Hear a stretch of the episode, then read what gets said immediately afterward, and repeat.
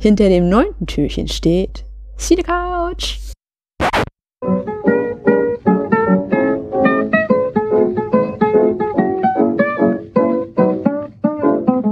Hallo zusammen beim Spätfilm. Ganz ungewohnt, das mal so anzukündigen. Ähm, ja, ich bin Nils und bei mir ist Michi. Hallo. Und wir nehmen normalerweise bei uns zu Hause auf der Cinecouch Platz mit äh, ja, drei weiteren, Jan, Daniel und Paul. Und wir sind diesmal auch ähm, beim Spätfilm dabei, beim Adventskalender und dürfen unseren Teil zum Adventskalender zu Die Geister, die ich rief, beisteuern. Genau. Wir stürzen uns für euch in das Jahr 1988, in dem der Film eben erschienen ist. Und ähm, ihr habt ja hoffentlich schon ganz viele tolle Sachen gehört über den Film und äh, in den nächsten Tagen geht's auch noch weiter. Wir widmen uns aber tatsächlich so ein bisschen der Konkurrenz. Denn ähm, wie das immer so ist, ist jedes Jahr erscheinen großartige, tolle Filme, die in Erinnerung bleiben, aber äh, vielleicht verschwinden sie auch ein bisschen. Wir haben gegraben.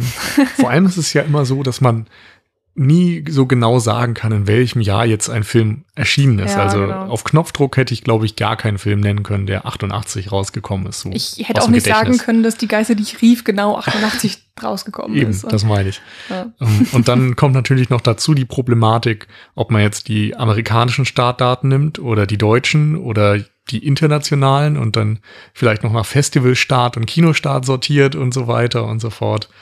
Jeder, der schon mal versucht hat, so eine Jahrestop 10 oder sowas aufzustellen, kennt die Problematik. Genau, wir stürzen uns einfach mal kunterbunt ähm, in die Menge.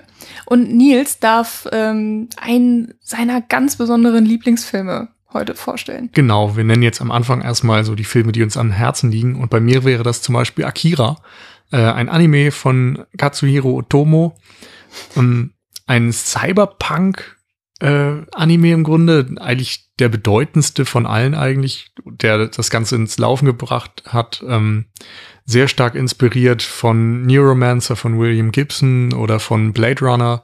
Und er erzählt die Geschichte von einer von, von Tokio, Neo-Tokio in der Zukunft und einer Motorradgang, die auf komische Regierungsmachenschaften stößt, auf Experimente mit Atomversuchen und so weiter.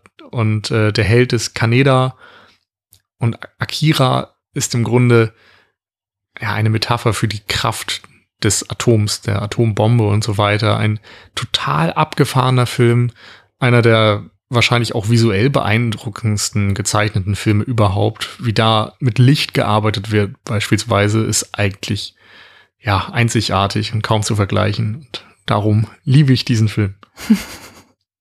Dann mache ich einfach mal weiter ähm, mit einem Film über den Film, mehr oder weniger, und zwar Cinema Paradiso.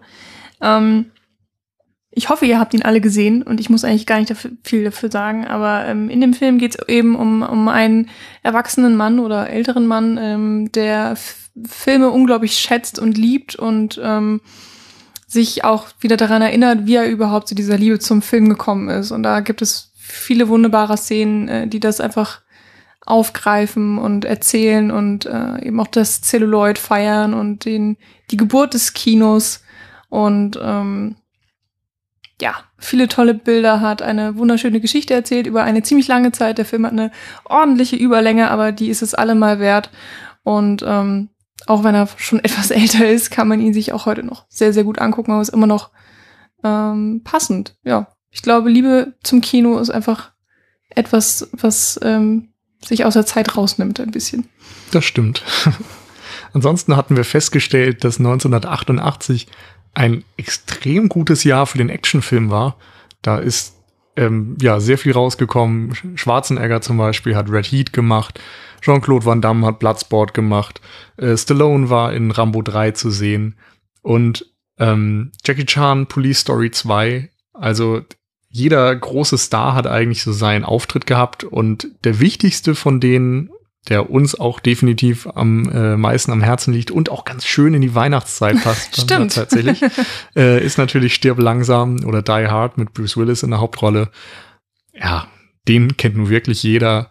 Ähm, John McClane kämpft sich als Ein-Mann-Armee und darf dabei tatsächlich bluten, kämpft sich durch ein Hochhaus, weil ein böser Bösewicht, Hans Gruber heißt er, ne? Mhm.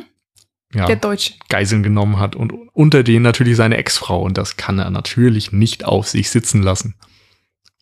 Außerdem ähm, ist 88 so ein bisschen auch das Jahr der so Komödien. Also ich meine, Komödien kommen jedes Jahr natürlich raus, aber auch dieses Jahr waren, oder in diesem Jahr waren sie beliebt. Ähm, die Geister, die ich rief, kann man dazu ja eigentlich auch ohne Probleme zählen. Genau. Ähm, dann gibt es noch die sehr schräge Gruselkomödie Beetlejuice von ähm, Tim Burton, die nackte Kanone mit Leslie Wills Nielsen. Nielsen, oh Gott, nicht Wilson, Nielsen, Leslie Nielsen ist rausgekommen und ähm, auch das Musical Hairspray und so weiter und so fort.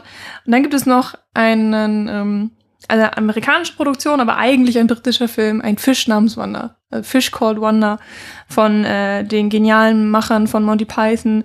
Natürlich ähm, John Cleese dabei und Jamie Lee Curtis und Kevin Klein auch in der Hauptrolle und mit Michael Palin.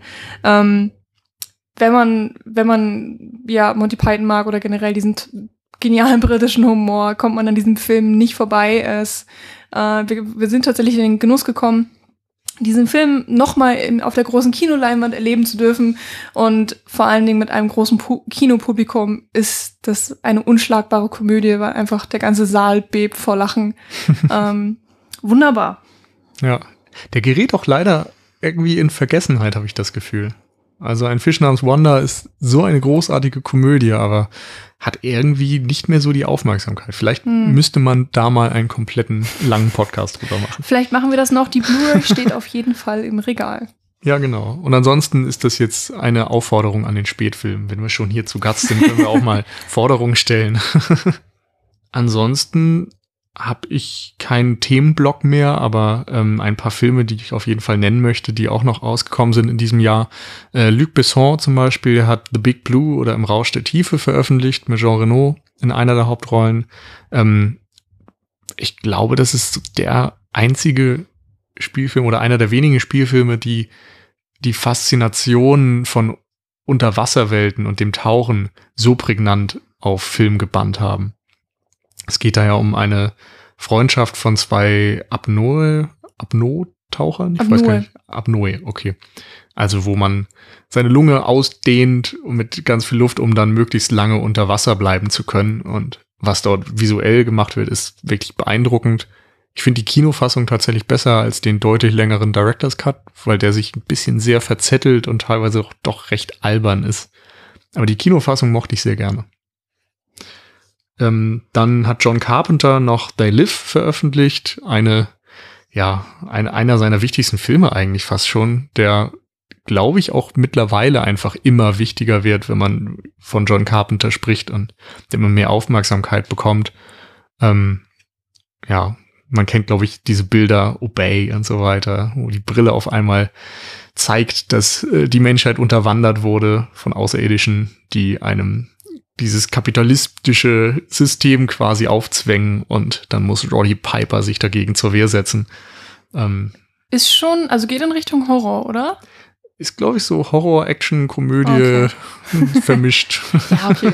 Rein, äh, rein Genre ist ja selten. Ja. Aber ähm, zum Thema Horror noch ganz interessant, dass in dem Jahr auch eine ähm, ein, ja, Franchise kann man es fast nennen, gestartet ist. Und zwar der erste Chucky, die Mörderpuppe-Film, äh, ist rausgekommen. Hm. Ähm, da habe ich tatsächlich auch einige mal von gesehen. Da gab es irgendwann mal so ein Halloween RTL 2 Themaabend oder so, wo sie, glaube ich, alle Chucky-Filme, die sie zur Verfügung hatten, gezeigt haben. Ähm, naja.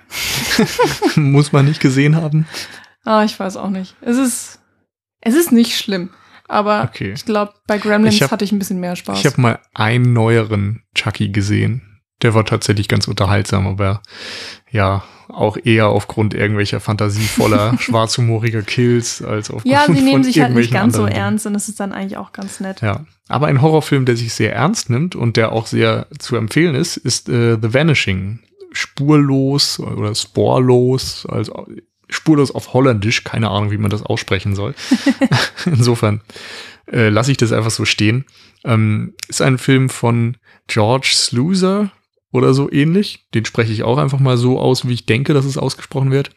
Ähm, es handelt von einem Pärchen, das Urlaub macht, soweit ich weiß, und an einer Tankstelle Rast macht und die Frau verschwindet, spurlos. Mensch.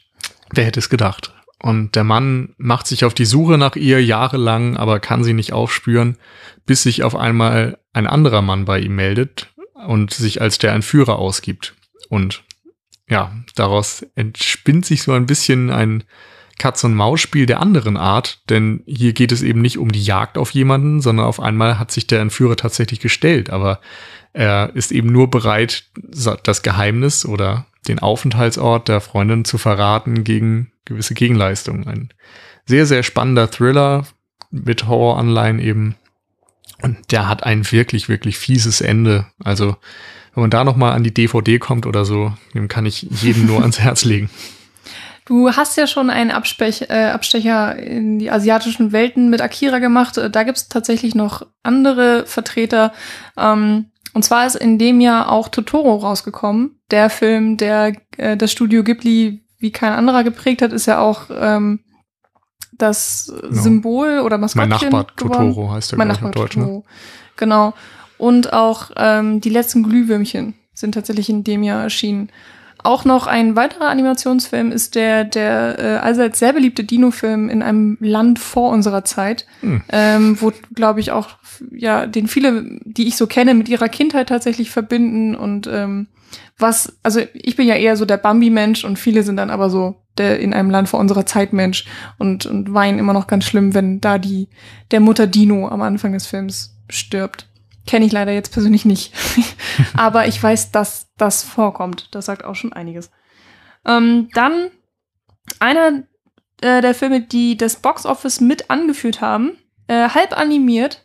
Halb, ja, da können wir auch direkt äh, mal den Wechsel machen. Also wir Genau. haben jetzt so ein bisschen unsere Favoriten vorgestellt oder die Filme, die wir vielleicht am, am meisten in Erinnerung haben aus diesem Kinojahr, mit dem wir am meisten verbinden. Jetzt haben wir noch einen kleinen Block eingeschoben, wo wir einerseits die erfolgreichsten Filme des Jahres nennen möchten und dann noch mal so ein bisschen auf die Oscar-Verleih schauen. Genau. Ähm, eben ein, ein halb animierter, halb äh, Realfilm. Äh, Falsches Spiel mit Roger Rabbit, der auch wirklich immer noch sehr gerne hierzulande im Fernsehen läuft, ähm, in dem eben die Welt der Looney Tunes mit der Welt der Menschen vermischt wird und eine äh, ja, Kriminalgeschichte eigentlich tatsächlich erzählt wird. Ähm, die, ich glaube, auch heute immer noch sehr, sehr unterhaltsam ist. Also ein sehr eigenartiger, eigenständiger Hm. äh, Film. Ich fand den immer ein bisschen platt, aber und albern natürlich. Andererseits ist Albernheit natürlich in Cartoons auch wieder nachvollziehbar. Ja, ich glaube, Space Jam kam danach erst, ne? Ja, ja, Der hat deutlich es ja genau. Ich glaube, das war 96. Ah, okay, mit Michael Jordan hat es ja dann Mhm. so ähnlich gemacht. Also das Prinzip ist das natürlich das gleiche. Ähm, Platz zwei auf dem US Box Office. Und Platz eins ist tatsächlich Rain Man. Ähm, mit Dustin Hoffman und Tom Cruise, ich glaube, zu dem Film muss ich nicht ähm, mehr viel sagen, ähm, war in dem Jahr anscheinend so der beliebteste Film. Ja, genau. Und es ist wahrscheinlich auch einer dieser Vertreter, die dann in Deutschland erst später rauskam. Denn auf der deutschen Liste der erfolgreichsten Kinofilme ist er nicht unbedingt zu finden. Ähm, ja, Platz drei ist tatsächlich auch Falsches Spiel mit Roger Rabbit. Platz zwei ist Ödipussy von Loriot. Ah, also ein einheimischer Film hat sich auf die Liste Sehr schön. gemogelt. ja. Ja, auch irgendwie interessant, dass tatsächlich damals deutsche Komödien noch irgendwie ein bisschen äh, qualitativ hochwertiger Hm. waren als das, was man dann heute von Schweighöfer und Co. serviert bekommt. Wobei ja auch die immer äh, mit die erfolgreichsten Filme im deutschen Kinojahr sind mittlerweile. Ähm, ja, genau. Also vom, vom Erfolg so, her ja. finanziell gesehen hat sich nicht unbedingt etwas geändert. Von der Qualität Mhm. würde ich jetzt schon sagen. Aber vielleicht kommt daher auch so ein bisschen das Klischee, dass wir nichts anderes können als Komödien und Kriegsfilme. Ja, vielleicht. Ja. Und Platz eins Eine verhängnisvolle Affäre von Adrian Lyne. Hm. Das ist, äh, ich glaube, das ist dieser Film mit ähm, Michael Douglas, wo, oh Gott, ist das der mit, mit Demi Moore, wo sie ihn verführen will und er lehnt ab? Oh Gott. Oh, Weiß ich nicht. Und dann, dann, nee, ich glaube, das ist noch was anderes. Vielleicht müssen wir an der Stelle erwähnen, wir sind 1988, da waren wir noch nicht geboren. Das also, stimmt. Das Wir müssen diese Filme nicht komplett kennen. Nee, das ist nicht ganz unser Jahrzehnt. Ja. Äh, deswegen haben wir auf der Cine Couch ja unsere 90er-Aktion mal irgendwann gestartet, weil äh, die. Und die 60er. ja, Aber immerhin, wir sind Egal. prädestiniert für Jahre. genau, total. Ja. Aber genau, wir haben so diesen Rückblick auf dieses Jahrzehnt, es live nicht miterlebt. Mhm. Eddie wollte noch- Murphy ähm, genau, Eddie hatte Murphy. tatsächlich auch ein sehr, sehr erfolgreiches Jahr. Also in den US-Box-Office auf Platz drei war er mit einem Prinz äh, aus Zamunda. Ja, Ähm, in Deutschland auf der 4. Genau. Und ähm, war tatsächlich auch in dem Film unterwegs. Ähm, nee, war nicht. Vollkommen falsch. er hat nur den Oscar präsentiert für den besten Film. Mein Gott, ich kann so gut lesen. äh, für Der letzte Kaiser ähm, oder The Last Emperor von Jeremy Thomas. Ähm, der tatsächlich in dem Jahr ganze neun. Jeremy Thomas? Bist du dir sicher? Ist das Produzent Ja. wahrscheinlich, oder? Ja. Äh, Ich glaube, der war nämlich von Bertolucci. Ja, ja, Ja. genau. Bertolucci hat Regie geführt. Ja. Ja. Ähm, Das ist bei den Oscars für den besten Film ja immer äh, Ein bisschen merkwürdig. der Produzent, der Ja. den bekommt. Naja, ich weiß nicht, ob es merkwürdig ist, aber man verbindet natürlich gerade jetzt als äh, Filmmensch eher den Regisseur mit bestimmten Filmen als den Produzenten. mh. Naja, Nichtsdestotrotz hat er bei neun Nominierungen auch neun Oscars bekommen tatsächlich. Ähm, extrem erfolgreich, was das angeht, gewesen. Und ähm, habe ich gefühlt noch nie was von gehört von dem Film. echt? ich weiß auch nicht, das sagt mir einfach nichts. Also ich habe ihn tatsächlich auf der Watchlist, aber ich denke, jeder kennt das mit der Watchlist. Da steht ganz, ganz, ganz viel drauf. Und man kommt nie dazu, alles abzuarbeiten. Und leider ist der letzte Kaiser bisher Mhm. einer dieser Kandidaten, die immer hinten drüber gefallen sind. Vielleicht auch noch ganz interessant, bester Schaus äh, Hauptdarsteller, ähm, da hat gewonnen Michael Douglas für Wall Street. Hm. Ähm, den kenne ich tatsächlich, den Film, finde ich auch sehr also gut. auch Und- ein interessantes Jahr für Michael Douglas, der da Ja. gewonnen hat und den erfolgreichsten Film in Deutschland immerhin hatte. Sehr gutes Ja. Jahr für ihn. Und was äh, ich mich wirklich tatsächlich überrascht hat, die beste Hauptdarstellerin war Cher Hm. mit dem Film Mondsüchtig. Der insgesamt auch eigentlich ziemlich erfolgreich hier war, auch ähm, so ganz beliebt schien. Und ich, ich hätte nie im Leben sagen können, dass Cher überhaupt mal nominiert war für einen Oscar und dass sie auch noch tatsächlich Das gewonnen hat. stimmt. Das ist schon faszinierend. Vor allen Dingen muss das ja wirklich noch vor der Zeit gewesen sein, wo ihr komplettes Gesicht aus Botox bestand. Weil Ja. ansonsten kriegst du ja nicht unbedingt einen, einen Oscar für die beste Hauptdarstellerin, wenn deine Lippen sich nicht mehr Du bewegen. kannst ja mal Nicole Kidman erzählen, dass ihre Chancen Mhm. massiv gesunken sind. Ja. Ähm, ja, was soll man sagen? ähm, 1988 bietet auf jeden Fall eine Fülle an Filmen, finde ich. Also ich weiß nicht, wie das tatsächlich aussehen würde, wenn man sich jetzt ein anderes Jahr genommen hätte. Aber mir erscheint es so, als würden einem verdammt viele Filme etwas sagen und man hätte auch ziemlich viele davon schon gesehen. Also so geht's mir persönlich jedenfalls. Hm. Also offensichtlich ein Jahr, das viele, viele tolle Filme hervorgebracht hat. Und ja, auch eben die Geister, die ich rief, mit dem geht es dann, glaube ich, dann auch morgen weiter. Hinterm nächsten Türchen. Und wir Ja. verschließen dann unser Türchen. Ähm, wenn ihr mögt, wenn euch das gefallen hat, dürft ihr bei uns auch mal reinhören auf der Cine Couch. Ansonsten wünschen wir euch beim Spätfilm weiterhin sehr, sehr viel Spaß. Genau. Und auch noch weiterhin viel Spaß mit Die Geister, die ich rief. Ciao. Tschüss.